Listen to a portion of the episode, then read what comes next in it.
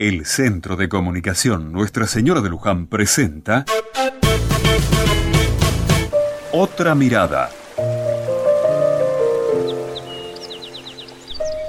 El otro día estaba hablando con mi amiga Julia en la puerta de casa. Mientras charlábamos de cosas de la vida, pasó por la vereda de enfrente don Carlos, un hombre muy serio y hasta hosco, que no se da mucho con el barrio. Pero hoy se mostró distinto, como más simpático, amable, y hasta nos saludó sonriendo.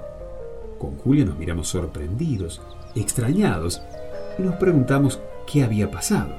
Al otro día pasó lo mismo mientras estaba en el almacén.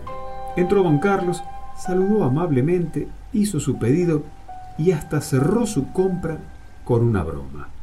Cuando nos quedamos solos en el negocio, todos nos miramos en silencio.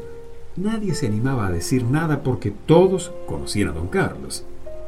Hasta que el almacenero, Matías, nos dijo que don Carlos, a sus casi 70 años, estaba de novio. Sí, desde hace dos meses que estaba de novio con una señora del otro barrio.